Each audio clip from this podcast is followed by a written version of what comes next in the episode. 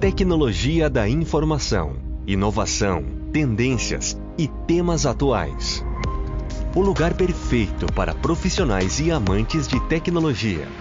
Está no ar mais um episódio de CIO Cast, uma dose de tecnologia da informação e inovação. Esse podcast tem um oferecimento de Wiser Tecnologia, um parceiro completo. CIO Cast. Olá pessoal, sou o Sanz Almeida, tudo bem? Estamos em um novo episódio do podcast CIO Cast, um programa patrocinado pela Wiser Tecnologia. Nesta edição, nós vamos falar sobre o tema o papel da gestão de TI na continuidade de negócios. Conosco nós temos o Stênio Oliveira, como de praxe aqui na grande maioria dos nossos episódios, como nosso convidado especial hoje, nós recebemos o Alan Lúcio. O Alan tem 15 anos no mercado de TI, formado em redes de computadores, com MBA em governança de TI e MBA em governança de segurança da informação. Atualmente, o Alan atua como gerente de operações de TI na companhia siderúrgica do PCM, por passagem por negócios nacionais e multinacionais durante toda a sua carreira. É, o Alan teve atividades profissionais iniciadas na área de infraestrutura de TI, passando por gerenciamento de áreas de TI de algumas empresas e nos últimos 10 anos atuando na área de segurança cibernética. Alain, muito obrigado pela sua participação.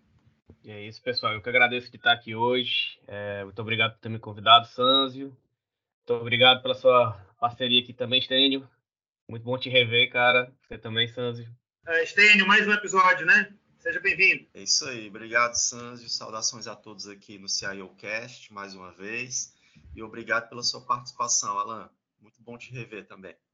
Bom, que bom. Isso aí, pessoal. Vamos começar aqui o nosso bate-papo aí. Ela conta um pouco para a gente aí da sua trajetória. Isso é uma, uma pergunta nós fazemos é, de praxe aqui para entender aí a trajetória é, de todos os gestores e todos os profissionais que vêm aqui é, gravar conosco e até para apresentar aí para os nossos caros ouvintes aí, né? Conta um pouco da sua trajetória, como é que foi sua carreira até aqui. Já conheço o Alan há muito tempo aí, mas tem muita gente que não conhece. Quem que é o Alan? Verdade. Conta aí um pouco para gente. Cara, comecei, acho que como uma boa parte da galera de infra, talvez alguns poucos de sistema tenham conversado também, mas era um menino do computador, né? Carinha do CPD, enfim é, ajeitando máquina mesmo, né, trocando peça, era aquele cara, é, aquele adolescente curioso de mexer em máquina.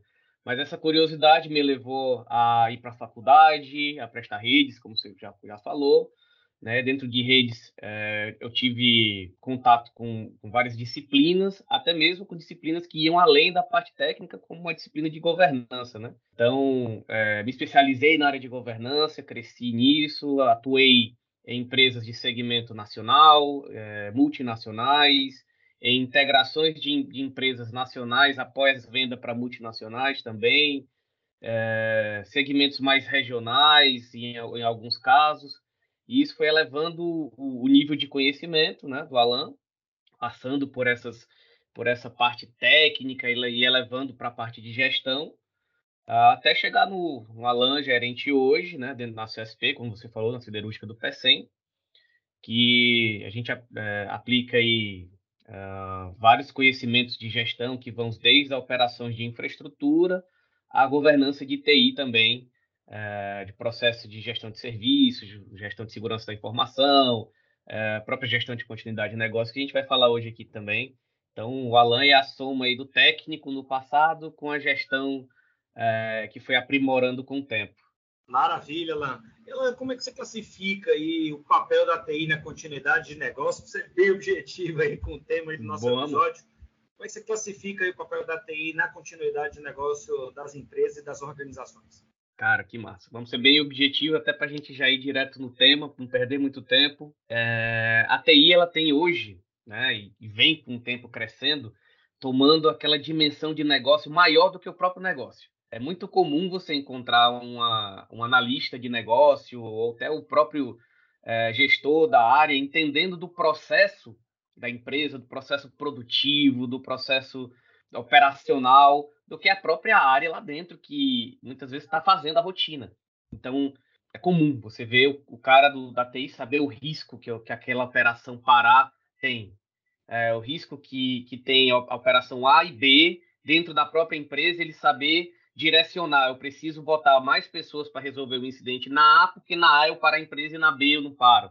Operação B. Então, a, a TI ela ganhou esse escopo de negócio gigantesco, de entender de negócio, e quando a gente fala de continuidade de, de, é, do negócio, a gente acaba tá atrelando dentro da área de tecnologia.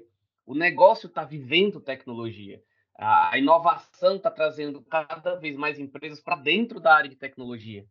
Então, uh, é importantíssimo que o, que o gestor de TI, o gerente de TI, o CIO atual, ele entenda de continuidade de negócio para ele entender como ele participa para que aquele negócio que ele está trabalhando permeie por, durante muitos anos. Então, além de pensar na redundância, além de pensar é, nos riscos operacionais, nos riscos de processo, o CIO, ou o diretor, o gerente de TI, ele tem que estar um pouquinho acima desse pensamento no que é, como eu posso fazer o negócio se diferenciar para ele se perpetuar durante muitos anos. Né? Continuidade já fala a palavra, é continuar. Então, por isso é que eu falei, né? A diferença, é, a redundância é uma parte da continuidade.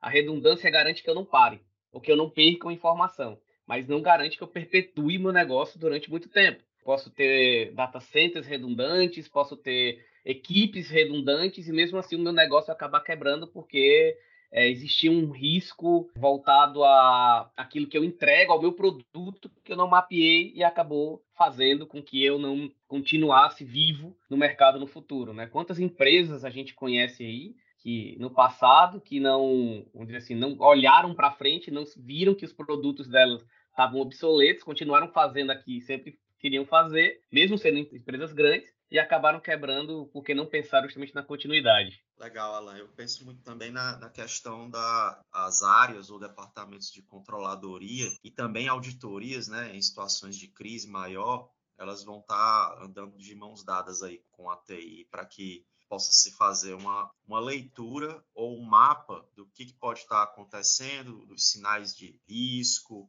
né, ou de ameaças que podem estar surgindo ou que já estão em evidência, né, menores uhum. ou maiores, e, a TI passa a ser mais uma, um aliado, né, um forte aliado, levando em consideração o que você acabou de comentar.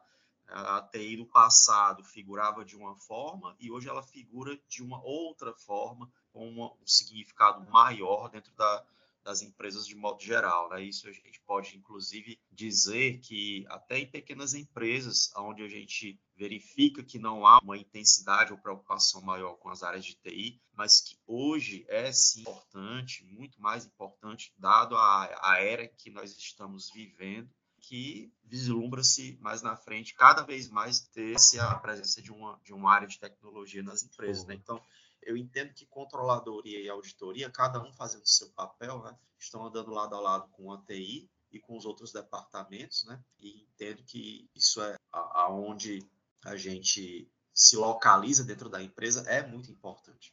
Perfeito, perfeito, Sten. É fantástico. E, e Alan, assim, eu vejo uma, uma, confusão muito grande, às vezes, da, da, da alta gestão, da, da, do corpo diretivo das empresas, em achar que continuidade de negócio é uma, um papel, é um assunto exclusivamente de TI, não tem nada a ver. Né? Continuidade de negócio é um negócio muito mais amplo do que tecnologia. É, tudo bem que acho que todo mundo concorda que é uma grande parte é voltada para TI, mas é, não necessariamente é completamente associada à tecnologia. Até porque continuidade de negócio, como você muito bem falou, é continuar. Né? Então, por exemplo, se faltar uma matéria-prima no mercado, seu mercado, dependendo do seu segmento, você vai parar. Dependendo do seu segmento, se até o transporte ficar inviável, você vai parar. Então, o que, que isso é, é, pode acarretar? Uma greve de ônibus, o que, que pode acarretar na continuidade do negócio de uma empresa? Então, a empresa ela precisa ter no plano dela um processo muito claro do que fazer quando um risco se tornar real. Né? É, isso, isso, falando de matéria-prima, é, de crises fora do controle, como, por exemplo, um desastre natural, como, por exemplo, um, um, uma greve de um ônibus em alguns segmentos, a falta de matéria-prima em outros segmentos. E, às vezes, eu vejo que isso se confunde muito. Né? É, às vezes, é, algumas empresas prestadoras de serviço para para instituições bancárias ou para outras empresas multinacionais, às vezes vão sofrer auditoria quando chega a planilha lá de continuidade de negócio encaminha para a TI, o pessoal da TI fica lá, mas gente, não é TI, é um negócio muito mais amplo, né? E eu vejo um pouco aí é, dessa, dessa confusão aí no entendimento, nessa falta dessa catequização aí do corpo diretivo, que é um tema bem mais importante do que um assunto para TI, né? Vocês também veem isso aí no mercado? Perfeito, Sanzio. Cara, vou até pegar um gancho que você falou, é a greve de ônibus. Você lembra da greve dos caminhoneiros? Acho que foi em 2016, certo? Cara, quem estava preparado para desabastecimento de comida, de combustível, próprio transporte, né, com as estradas fechadas? Muita empresa ficou sem levar seus funcionários em indústrias maiores que ficam em regiões metropolitanas, porque a, a, as BRs fecharam, né? Fecharam, cara quem estava preparado ou pelo menos tinha um plano de contingência. Porque eu conheço uma empresa, tá? Só, só conheço uma empresa que eu, uh, que eu conheci que realmente ela tinha um plano de contingenciamento não focado especificamente numa greve de caminhoneiros, mas focado em quê? Ao não deslocamento dos trabalhadores até o local e o que poderia ser feito. Então, uh, essa foi uma empresa multinacional que eu conheci e era um plano global e tinha um espelho para regional Brasil, né? no caso Latinoamérica e Brasil. E durante aquele tempo cada um se virou do jeito que podia, né? Aí tivemos mais uma, vamos dizer assim, uma, mais um exemplo e dessa vez até um tempo maior, a pandemia. Pandemia e quem não tinha plano que foi se forçou a fazer alguma coisa de qualquer maneira. Teve gente que fez é, atropelamento, jogou gente para casa sem saber como é que ia trabalhar. Ah, foi um Deus nos acuda. Para TI, então, esse tempo foi, acho que catastrófico, não, foi caótico palavra certa é caótico. É, mas o que você falou, todo mundo, as pessoas acham que é, TI ela tá, tem um papel é, de entender do negócio todo e que ela tem que resolver tudo, mas não é. A gente tem uma disciplina que pega muita, muito negócio, mas é, em si a gente é especialista em tecnologia, em prover e estruturar a tecnologia para atender o negócio. Então, sim, a gente tem uma parte gigantesca, mas a gente não consegue pensar em tudo, né? A gente não consegue, por exemplo, eu vou dar um exemplo aqui antigo, mas que ele é bem atual para ver a questão da continuidade de negócio e não pensando em TI. É, você lembra do, do, do, Starbucks e Netflix, né? Lembra desse caso? Starbucks teve a opção de comprar Netflix não comprou. Onde está Starbucks hoje? É isso. Continuidade de negócio é isso. Alguém não viu que o futuro do negócio que a Starbucks participava era migrar para aquilo que a Netflix estava virando. Alguém não entendeu isso. Alguém dentro da empresa, o presidente, o diretor. Não, não foi o cara da TI, bicho. Não, com certeza não. O cara da TI estava provendo a solução e mantendo o negócio funcionando e, e pensando no, no, futuro do negócio que, que foi desempenhado para ele. Muitas vezes isso nem chegou para ele, nem perguntaram para o CIO dizer, o que é que tu acha da gente comprar lá? Nem chega seja, essa informação pro cara. Alguém achou que não. Até isso chega o muito... problema, né? é. Problema alguém é, chegaram lá, ofereceram a Netflix pro CEO da, da Starbucks, alguém chegou pro cara e disse, não, nosso negócio é saudável, olha a quantidade de lojas que a gente tem, olha nossas ações aqui na, na bolsa, a gente tem, tá perpétuo durante muitos anos. Acho que não, né? O que o futuro nos mostrou é que eles não tiveram um bom planejamento de continuidade para se perpetuar no mercado. Não entenderam ah, os sinais e não continuaram, não modificaram seu produto para atender aquilo que futuramente vinha a ser um novo mercado. Né? Então, tudo isso também é continuidade de negócio. E isso sai da disciplina de tecnologia. Ah, mas a Netflix era uma empresa que começou com inovação tecnológica. Beleza, inovação tecnológica também não significa que é o cara da TI que vai magicamente pensar em tudo. Ele é um, ele é um provedor, ele é um cara que, que conhece as tecnologias, que se vê a ideia, ele vai entender como, como sustentar. Mas nem sempre ele vai ser o cara que vai ter todas as ideias e vai resolver tudo. A gente também precisa que as pessoas cheguem, né? E, ó, a gente está pensando nisso aqui, qual a sua opinião, né? Trazer o CIO para dentro da opinião de continuidade de negócio é importantíssimo para que ele possa ver como a TI vai atender a continuidade de negócio. Ah, eu, eu, por exemplo, nesse caso da Starbucks, se eles tivessem comprado, o diretor de TI de lá deveria chegar e dizer, oh, beleza, vocês compraram um negócio, esse negócio é de streaming, está começando agora, para a gente poder crescer e atender essa nova demanda que vai chegar no futuro, esse investimento, a gente vai precisar é, de novos desenvolvedores, vamos precisar de uma equipe específica para esse tipo de conteúdo. esse o cara está pensando na continuidade, em atender aonde o negócio quer chegar. Às vezes a gente fica barrado nessa situação em que o, o próprio CEO da empresa, o presidente, o dono, é, ele tem dificuldade em entender aonde ele quer chegar para onde você quer ir, para onde a empresa quer ir, qual o futuro, planejamento de 5, 10, 15, 20 anos. Então, para isso, até tem que estar tá lá planejando a capacidade, tem que estar tá planejando a configuração, o que é que vai precisar de equipamento, de, de, pessoas também. Então, tudo isso passa por gestão de continuidade. É, pessoas, você falou de catástrofe. Cara, tá lá na Rússia e na Ucrânia uma guerra, certo? Rússia e Ucrânia eram dois países e umas potências econômicas. Né? Multinacionais que eu trabalhei tinham pessoas trabalhando nos dois países. Quando acontece uma guerra nos dois países você tem funcionários nos dois países, o que é que você faz, cara? Se colocar nossa situação em pleno século XXI é bem complexa. Então, é, existe toda uma questão. Tipo, meu negócio vai parar na Rússia, por exemplo. Meu negócio vai parar, o cara está em guerra, uma parte da, da, uma fatia dos meus clientes lá vão ficar fora. Porque eu não vou ter como atender porque o país está em guerra, por conta de acordos bilaterais de país, eu tenho que sair. Isso vai muito além a pensamento de ter redundância de TI, de ter tecnologia X ou Y.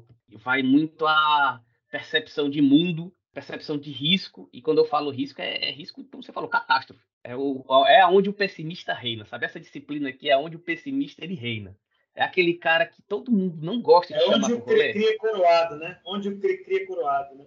Exatamente. Aquele cara que ninguém quer chamar para festa ou quer chamar porque o cara sempre pensa que vai acontecer o pior. Pô, não chama aquele cara não que a gente sai daqui empolgado, o cara já chega e, e se chover?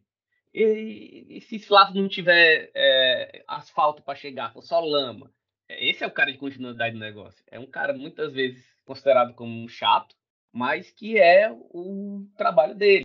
Dentro do normal, ele tem que pensar no pior cenário. É muito mais fácil a gente estar tá aqui conversando como a gente está e os ouvintes estão aí também pensando, enquanto estão escutando, em cenários hipotéticos e, e desenvolver planos enquanto você está calmo, tranquilo aqui, digitando no seu notebook, do que você estar tá com 20, 30 ligações ao mesmo tempo de várias regionais ou do seu CEO num, num problema grande que ocasionou na empresa, você tem que ali na hora desenvolver um plano. É, é, são duas situações totalmente diferentes, onde quando você está diante do incidente, diante do ou até mesmo um acidente, e quando você tenta prever antes e coloca lá no papelzinho, no seu, no seu plano de gestão, seu programa de gestão, enfim, um documento que ajude a você chegar naquele dia que ninguém quer que chegue, mas se chegar, você vai ter um norte, você vai ter embasado. Cara, primeira coisa que você vai fazer, me puxa o plano, me puxa o documento. Agora sim, pronto, aqui. Ó, eu, eu tenho que trabalhar com comunicação porque a empresa precisa comunicar pessoas internas e externas eu tenho que trabalhar com o meu CEO, porque eu tenho que passar a primeira pessoa que tem que saber de tudo é ele, e ele tem aqui no meu documento que de 10 em 10 minutos ele precisa estar tá sendo comunicado do status.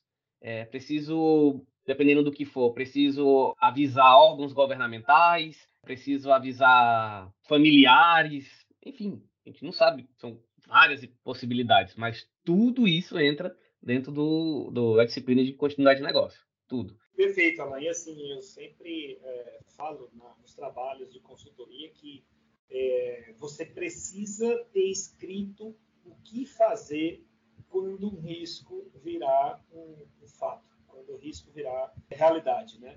E aí serve para empresa pequena, serve para empresa grande. É, ah, o desastre aconteceu, seja um desastre natural, seja um desastre computacional, mas você não saber o que fazer, não ter o processo desenhado, não adianta você ter a melhor tecnologia do mundo de recuperação de desastres se você não tem o processo mapeado do que fazer.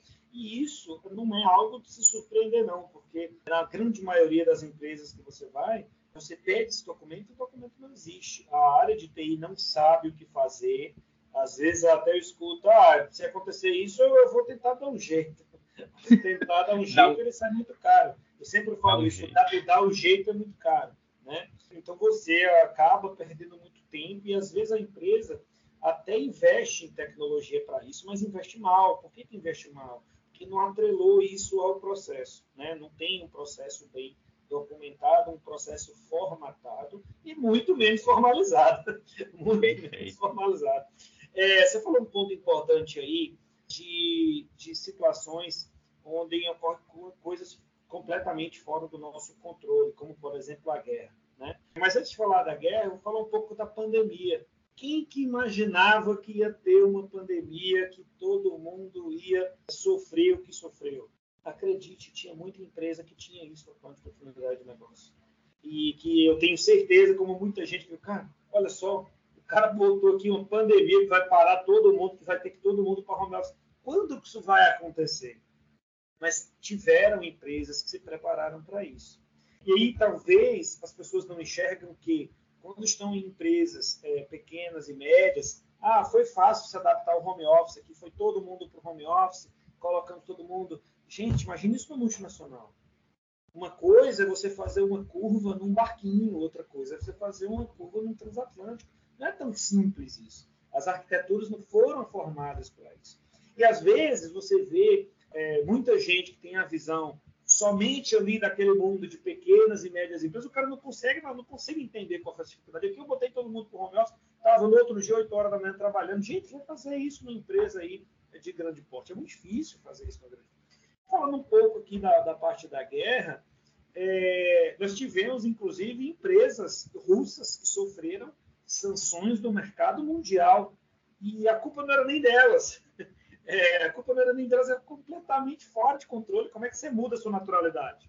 Né? Então, nós tivemos empresas de data centers russos que tiveram sanções, que tiveram, perderam muitos contratos governamentais, da iniciativa privada.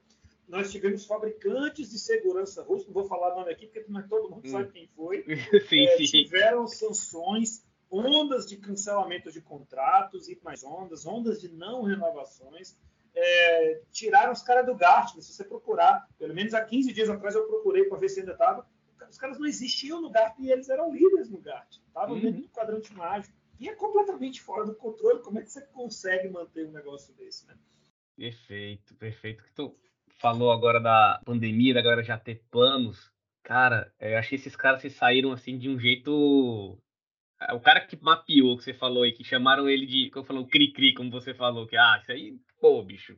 Esse cara, no dia que teve a pandemia, assim, que a questão teve que mandar as pessoas para casa, ele deve ter chegado pro chefe dele disse, ó, eu falei, eu avisei.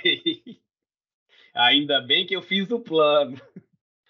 Ai, mas é muito bom, cara. É, é, é a situação que o cara levanta que nunca quer que aconteça. Nunca quer que aconteça. É igual seguro de carro, tá? Você bota o seguro do carro e você nunca quer usar. Vou só voltar um pouquinho, pessoal, no, no tema anterior, né, com relação à questão das sustentações, e a gente falando muito de TI, que é necessário, né, a TI está participando, etc.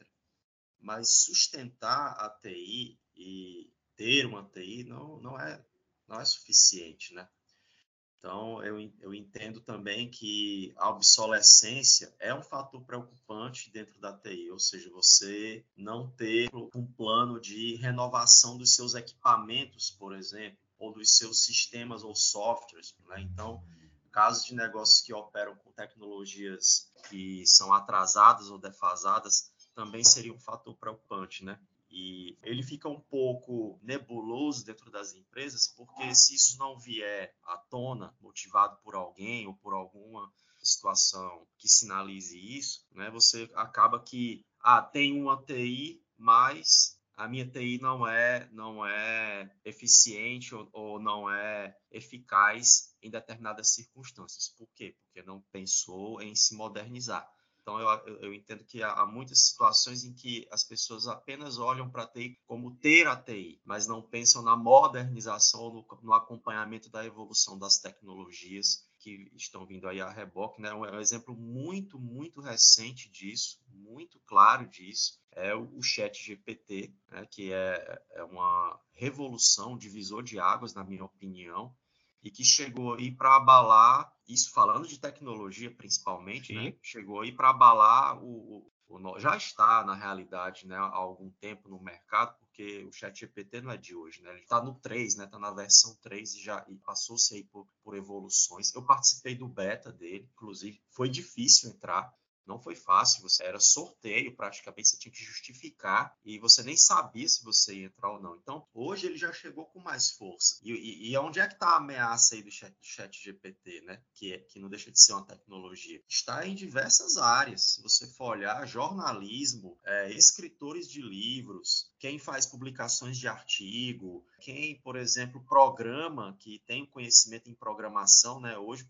pode estar aí sendo ameaçado porque o chat GPT ele praticamente te, te descreve muitas coisas relacionadas a desenvolvimento. Programa que eu me refiro é desenvolvimento, né? Descreve e, e, então assim é uma, é uma ferramenta fabulosa, fantástica e revolucionária, né? E ela já estava aí, ela já estava dando sinais, né? Assim como outras empresas também já, já estavam dando sinais de que possuem, possuem esse tipo de tecnologia, mas que não estava em evidência. E agora que já está em evidência, se tornou uma ameaça, mas já era uma ameaça. Né? E as empresas que não passaram a enxergar isso como algo benéfico, por exemplo, hoje estão sofrendo, né? É, e os profissionais também. Não, é só, não é só a tecnologia e a TI dentro das empresas, né? Mas os profissionais que fazem uso de determinadas habilidades e skills hoje estão sendo ameaçados pelo chat GPT. E é uma tecnologia, é um software, né? E para não dizer que não sejam só eles, empresas que, que veiculam soluções parecidas também estão sendo ameaçadas. Por quê? Porque o chat GPT ganhou força, ganhou notoriedade, publicidade, né? E, a, e os outros não. Porque trabalharam numa estratégia diferenciada, a estratégia de se fechar e não deixar aberto para que pudesse utilizar. Então, assim, é, eu levantei essa bola de, com relação à, à TI e à obsolescência das coisas, porque se você realmente não acompanhar, não tiver é, a TI e o negócio, e quem está à frente do negócio, não acompanhar e não se atualizar, fica para trás, porque não está acompanhando a, a, evolução das coisas né, em relação à tecnologia e se aquilo é vital ou não para a empresa. Então, foi mais para somar com o que você falou do Starbucks, né? Que hoje só tem, salvo engano, uma loja distante aí no, no, local aí, não lembro agora qual é. Eu não sei nem se já fechou essa loja, mas Deixa. eles mantinham uma loja aí. É, eu só corrigi, né? Eu só falei Starbucks, eu falei errado, é a Blockbuster, né? Blockbuster, perfeito. E eu fui contigo. É, Mas é eu vi, tá correto. É, Starbucks é a do café. É a vontade de tomar café, ó, já, ó. É. TI já pensa logo em café, cara. Não café. tem pra onde correr. Poxa, mas, cara, falou perfeito, cara. Eu falei daqui do, do, lance da Blockbuster, mais antigo, mas você tá pegando um caso atual. Literalmente tá acontecendo uma mudança e, e tá totalmente atrelada à tecnologia para você ver como até as mudanças de futuro de negócio estão atreladas à área de tecnologia, que algumas empresas, como você falou, também tinham é, é, desenvolvimentos parecidos, mas eram fechadas. Né? Você falou, a, a, Google desenvolvia aí a dela internamente, a Meta tinha a dela ali internamente, mas nada liberado para o público. Chegou o chat GPT e disse, ó, tá aí para vocês, usa. Começaram a usar, começaram a gostar, começaram a disseminar, o cara não precisou pagar um marketing ou, ou, ou pedir para essa tecnologia virar algo utilizável. Não, foi natural. E é assim que normalmente as coisas ocorrem. É natural que alguma coisa suja, que ela entre no nosso cotidiano e vire normal para a gente. Né? Então, o chat GPT aí eu também considero uma revolução na, na, na nossa perspectiva de tecnologia. Ela vai trazer um, um leque de opções aí para dentro do negócio que os gestores de TI têm que ficar antenados aí no que, no que essa nova tecnologia pode ajudar dentro do negócio e pode fazer o negócio acompanhar, para ele poder continuar perpetuando seu produto dentro do, do, dos próximos anos. Então, é uma tecnologia que o pessoal está tendo que estudar, estão né? tendo que ver, incorporar, pensar em desenvolvimento de projetos internos de utilização, que é um negócio fantástico. É só tem nada a ver com o assunto, mas eu fui testar uh, alguns dias, né? Eu peguei minha lista de compras, que normalmente eu saio botando pelo que eu vejo, né? Ah, deixa eu ver aqui, é, tá faltando isso, tá faltando isso, tá faltando aquilo. Só que nunca é algo organizado. Então eu fico rodando o supermercado atrás da minha lista, na ordem da minha lista. Resolvi pegar minha lista de compras e botei no chat GPT e pedi, ó, organiza por categorias. Ele foi lá e organizou tudinho, ó, aqui o que é laticínio, o que é proteína, carnes, ah, otimizou e pra caramba minha ida no supermercado. Eu é vou, é e aí eu vou por sessões. Eu já não vou e volto na mesma sessão, porque eu coloquei o arroz em cima e o feijão lá embaixo. Eu vou e já pego o arroz e o feijão. É incrível. Isso é, é um uso de uma vida pessoal minha, sabe? De algo clichê meu. Outra situação que eu tenho, eu tenho, um nutricionista, eu tenho uma dieta que eu tenho que seguir. Só que essa dieta tem várias opções. E às vezes eu fico, cara, o que é que eu vou comer hoje? Então eu tenho três opções para comer no almoço. O que é que eu vou fazer? Eu joguei no chat GPT, cara. Eu disse, ó, monta aqui o meu cardápio para a semana toda e essa é a minha dieta. Ele vai lá e diz, ó, no dia um, café da manhã, lanche, tudo dentro do que tá da, da minha dieta. Tá? Entendeu? Eu fiquei justamente pensando, cara, isso aqui é futuro. Isso aqui, é, isso aqui é o que eu estou usando, ele acho que não chega a 0,1% do que isso aqui pode fazer e já me ajuda pra caramba. Imagine a quantidade de produtos no futuro que vão ter em cima disso, né? E aí pensar nesse futuro é pensar em continuidade. Inclusive o chat GPT pode ajudar bastante aí justamente nos processos de continuidade de negócio, né? Porque não, né? documentação e, e enfim. É em tudo, né? E dentro disso tudo aí, Alan, é, essa parte aí de ambiente redundante, que é uma boa parte que a gente falou que é importante para a continuidade de negócio, mas é, sempre possuir os processos documentados e formalizados de uma forma estruturada é fundamental. Só ter tecnologia não, não adianta, né? Exatamente. A, a redundância, né, o que a gente chama de redundante, eu tenho dois data centers, eu tenho é, links redundantes, é, ele ajuda a manter o negócio na verdade. Ele ajuda o negócio a não parar. Então, ele ajuda que os processos que estão definidos, documentados, que eles continuem operacionais, mesmo diante de certas circunstâncias. Normalmente, mitigando alguns riscos. Ah, eu tenho um, se eu tiver só um link, eu tenho um risco de a empresa parar e me deixar na mão. Então, eu vou pegar duas empresas, dois links. Caso alguma apresente problema, eu tenho uma redundância do outro lado. Mesma situação dentro de um data center. Eu tenho dois data centers, porque se eu tiver um problema de conectividade com um, eu tenho todo o meu ambiente espelhado no outro e eu não paro. Eu não preciso parar por questões de conectividade ou mesmo por questões menores, de incidentes menores. Eu estou com o equipamento X que deu problema, mas eu tenho um outro que cobre ele. Então eu estou ali pensando meio que no agora, sabe? E não deixar o meu agora parar. Não posso que meus processos parem. Quando você tem uma boa redundância, um ambiente que te ajuda a você não ter essa dor de cabeça, isso, na minha visão, te dá tempo para pensar no futuro. E aí entra onde o Stênio falou. Eu tenho meu ambiente, ele não para com frequência, então eu tenho que pensar como esse ambiente é, vai, vai, vai morrer. Assim, quando ele vai, ele vai deixar, ele vai virar obsoleto, né? A palavra que o Stênio usou. Esse ambiente ele não vai mais representar o agora do meu negócio, porque o negócio vai continuar crescendo o negócio quer continuar crescendo, ele quer se renovar, a empresa quer ter essa continuidade. Então, a, a, o papel ali da, da, da redundância, para mim, é, é, manter a nossa estrutura atual, que a gente não tenha paradas bruscas por conta de questões de incidentes menores, e dar ao CIO, ao gestor de TI, é, a capacidade de pensar no futuro. Ele não ter que ficar pensando, uh, mas o servidor X vai parar, o que é que eu o que é que eu tenho que fazer, como é que vai ser. Não, ele já sabe. Ele já sabe que se o X parar, tem um, uma redundância, se o banco parar, tem redundância. É, aí vem a questão das documentações que você falou, Sanzio. Isso também tem que estar muito bem documentado, porque não adianta eu achar que está redundante e não está. Né? Ah, mas eu botei os dois servidores lá, mas tá, a replicação que deveria estar tá acontecendo não está acontecendo. Você tem os dois servidores, mas o ambiente não está igual é, é um pensamento um pouco mais, mais técnico aí, mas é, para o gestor de TI se sentir bem para pensar no futuro, ele tem que ter um ambiente saudável, ele tem que ter um ambiente mais normalizado.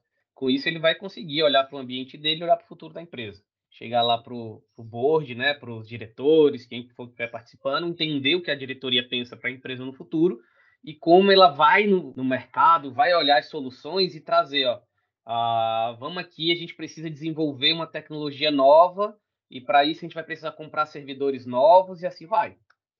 É, ele vai é, começar a pensar em trazer é, fornecedores novos, porque são tecnologias novas de mercado que vão chegar. O chat GPT aí que a gente falou, não tem muita gente trabalhando com isso, então o cara vai vou desenvolver algo. Internamente, possivelmente ele não vai ter um cara ali já ponto de bala que sabe mexer, mas ele vai no mercado, traz um consultor, traz uma empresa que, é, que vai ajudar ele a se desenvolver nesse futuro e desenvolver a infraestrutura dele também para suportar tudo que o negócio vai, vai precisar.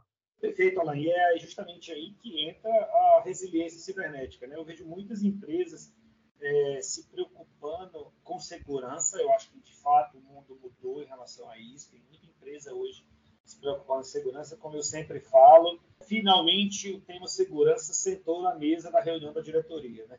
Antigamente não era assim, virou assunto de gente grande, né? deixou é, de ser assunto de criança. Né?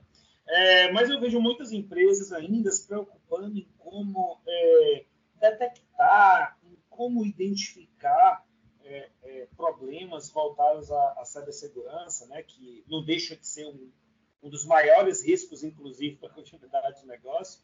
Mas eu vejo poucas empresas se preocupando com a resiliência cibernética, com a sua capacidade de se recuperar de um desastre. É, vejo, às vezes, até por pura falta de conhecimento, é, ah, eu tenho um data center aqui que eu contrato aqui um colocation, contrato um hosting, eu não preciso me preocupar com backup. Ah, eu não preciso me preocupar com. Gente, como assim? Quer dizer então que o data center, o fornecedor que você contratou, não pode ter uma inundação lá dentro, perder tudo? Quer dizer então que ele não pode é, ser atacado tá, acima é, de, de um possível ataque, de um possível é, sequestro de dados? Ele não pode, é impossível ele ser atacado? E se ele for atacado? Cadê os seus dados? O que, que acontece? É, improvável, mas vamos lá, a gente falou de guerra aqui. O Brasil entra em guerra e solta uma bomba lá no data center, porque o data center também tem coisas, sistemas do governo lá dentro. E o cara não quer saber se tem iniciativa privada lá dentro. E aí? Como ficam seus dados? Às vezes é difícil fazer as empresas pensarem nesse, nesse formato. Né? É, até já ouvi, ah, mas tem no contrato que ele tem que garantir. Eu falei, é ótimo, tá ótimo. Você vai processar ele. Quem sabe daqui uns 10 anos você recebe a indenização mas o sistema que está fora agora. Mas se o negócio está fora agora, o que, que faz com ele? Aí, às vezes, as pessoas não têm a resposta porque não pensaram nisso. E aí é pura falta de desinformação, pura falta de conhecimento, de não ter o plano de continuidade do negócio. Porque na hora que você bota para escrever, na hora que você bota para fazer o processo, os questionamentos vêm. Não, mas e aí? O que, que eu faço? E aí o processo, o processo ele sempre tem que ter uma saída o processo ele não pode ficar, ah, não sei, não, o processo tem que ter uma saída, ele tem que ter um direcionamento, né? E aí o processo muitas vezes pode levantar riscos, né? E o risco, não necessariamente você tem que resolver o risco. O risco você pode mitigar o risco, você pode resolver o risco, mas você pode aceitar o risco. E aí é uma conversa que, que a empresa precisa ter, o conselho precisa ter, ó, tem um risco, e aí é aceitar ou não aceitar. Se o risco tiver mapeado, e o corpo diretivo é, tiver definido que o risco está aceito, pode acontecer, aí está tudo bem, só não pode ficar solto, só não pode, é, muito menos ninguém saber do risco. O risco precisa pelo menos estar levantado aí para conseguir ser minimamente aceito. Né? Eu acho que é o mínimo que você precisa aceitar do risco, é no mínimo ele ser aceito, não pode deixar ele é, numa neblina e ninguém olhando para ele. Né?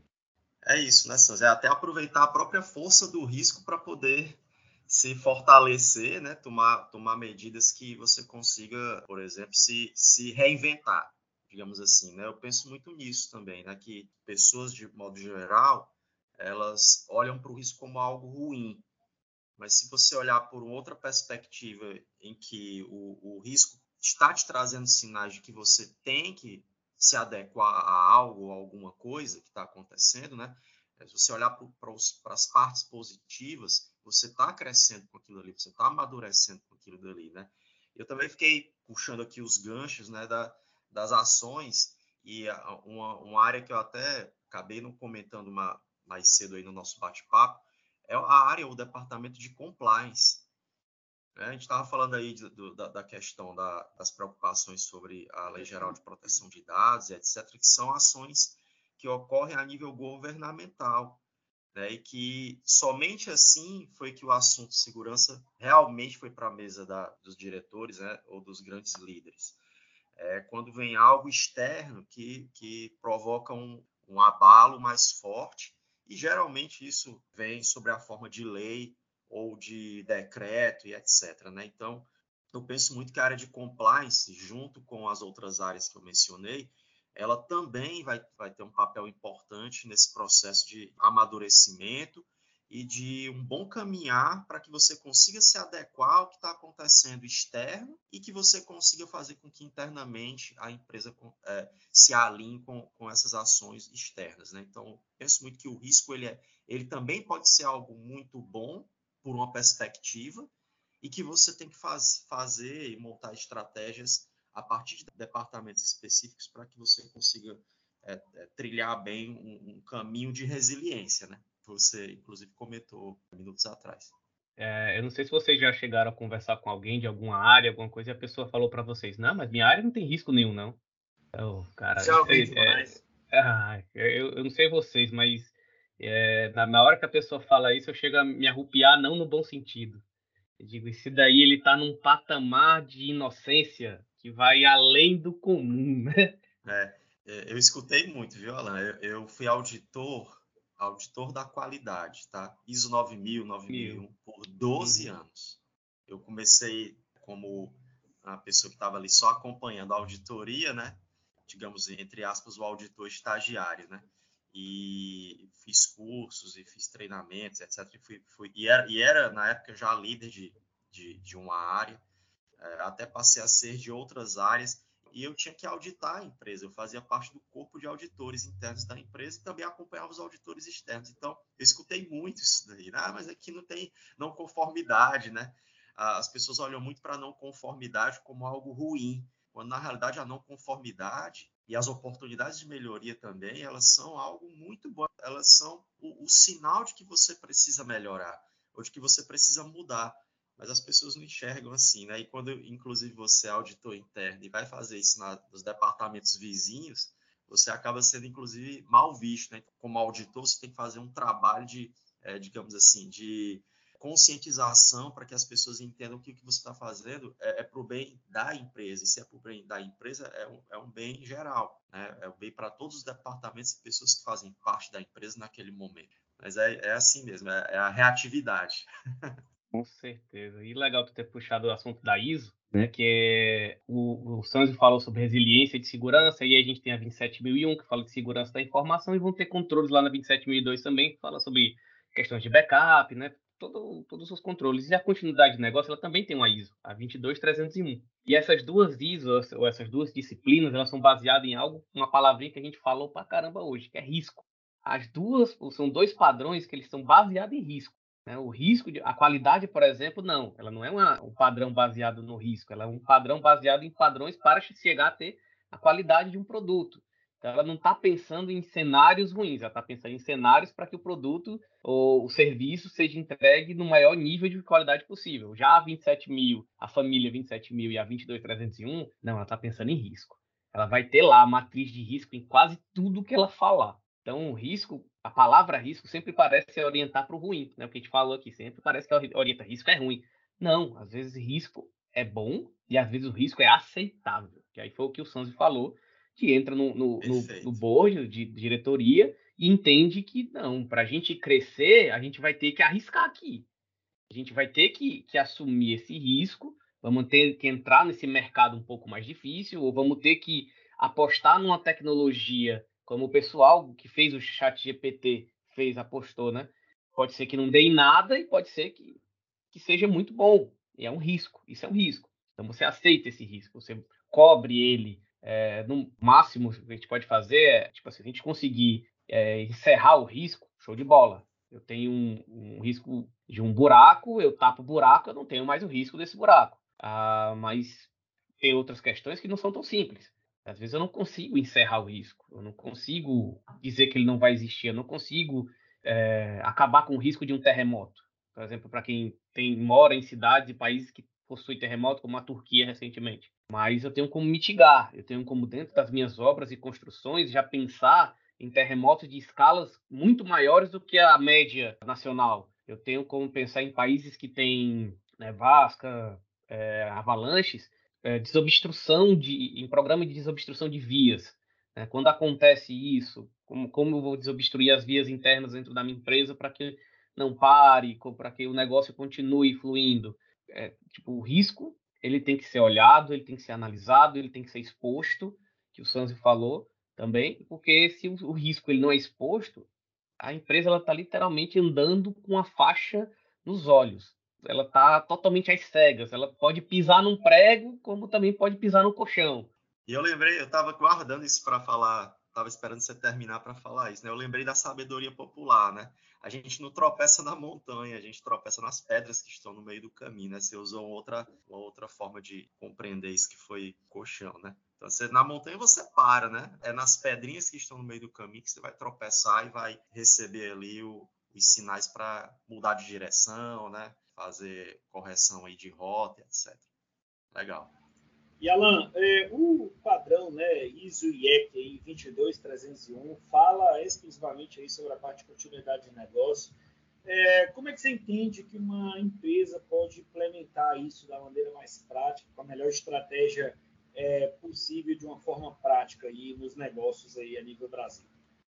É legal, cara. Muito legal ter perguntado aqui da 22301. Recentemente eu fiz, eu renovei, fiz o curso e tirei como auditor, auditor líder da 22301 e a gente falou muito sobre é, implementação no, último curso, né, professor?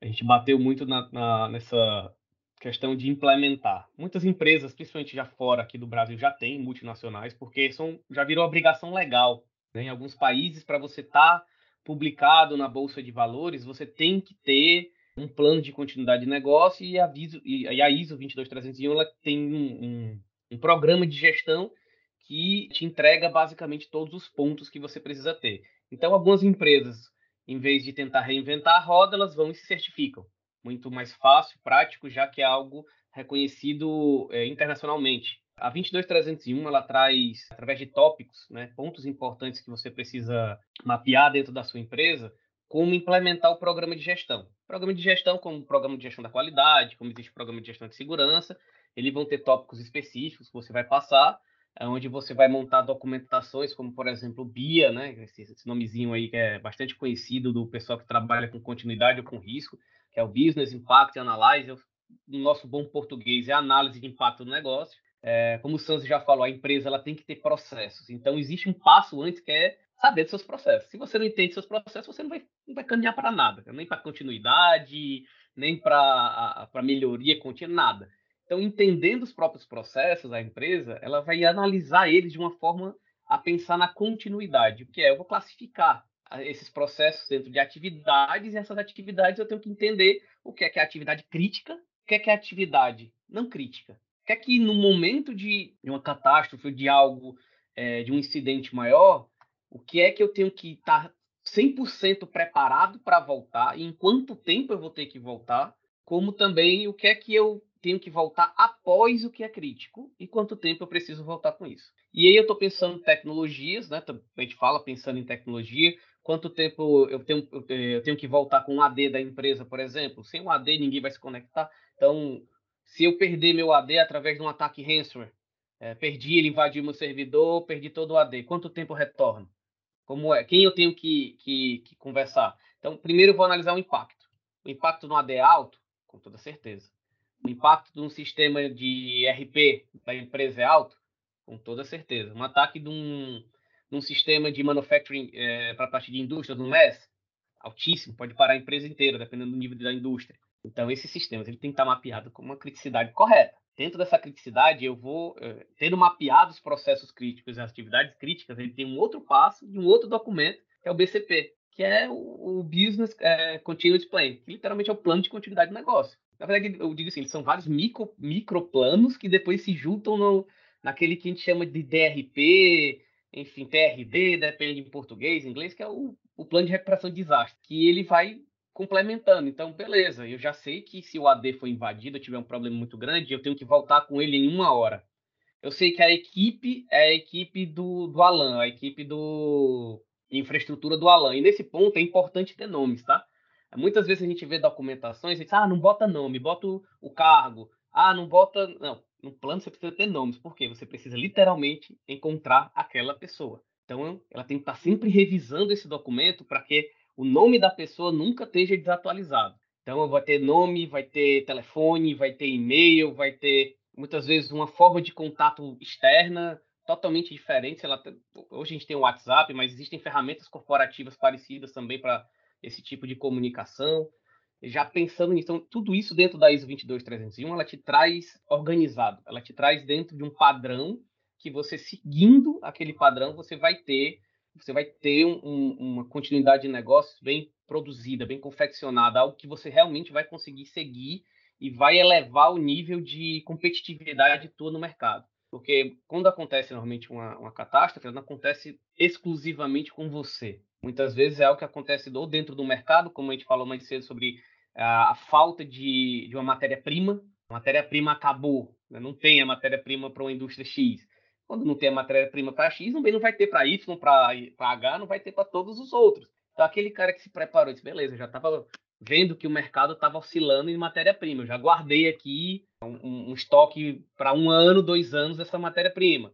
Vamos lá, recentemente dos semicondutores, aí a área automobilística, né? Semicondutores tiveram aí uma falta durante, sei lá, dois anos de problemas, eu nem sei se normalizou ainda. E as uh, montadoras né, de carros que se prepararam para isso fizeram estoque de semicondutores ou fecharam uma indústria, vamos dizer assim, só para eles, ó, eu, você só vende para mim, tiveram privilégios no mercado.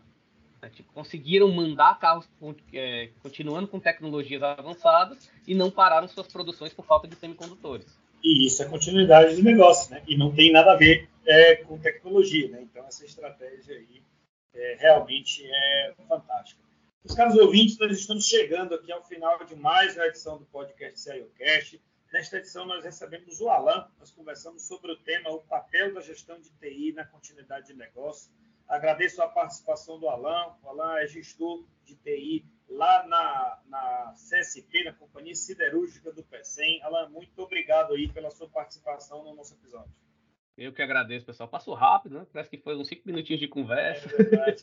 Cara, muito obrigado pela, pela oportunidade de falar com vocês, de falar com o público, esse público grande que vocês têm. É, espero ter contribuído um pouquinho para levar esse tema para dentro das empresas. Eu sei que a TI ela é um, um vetor muito forte dentro das empresas de trazer é, assuntos de mercado.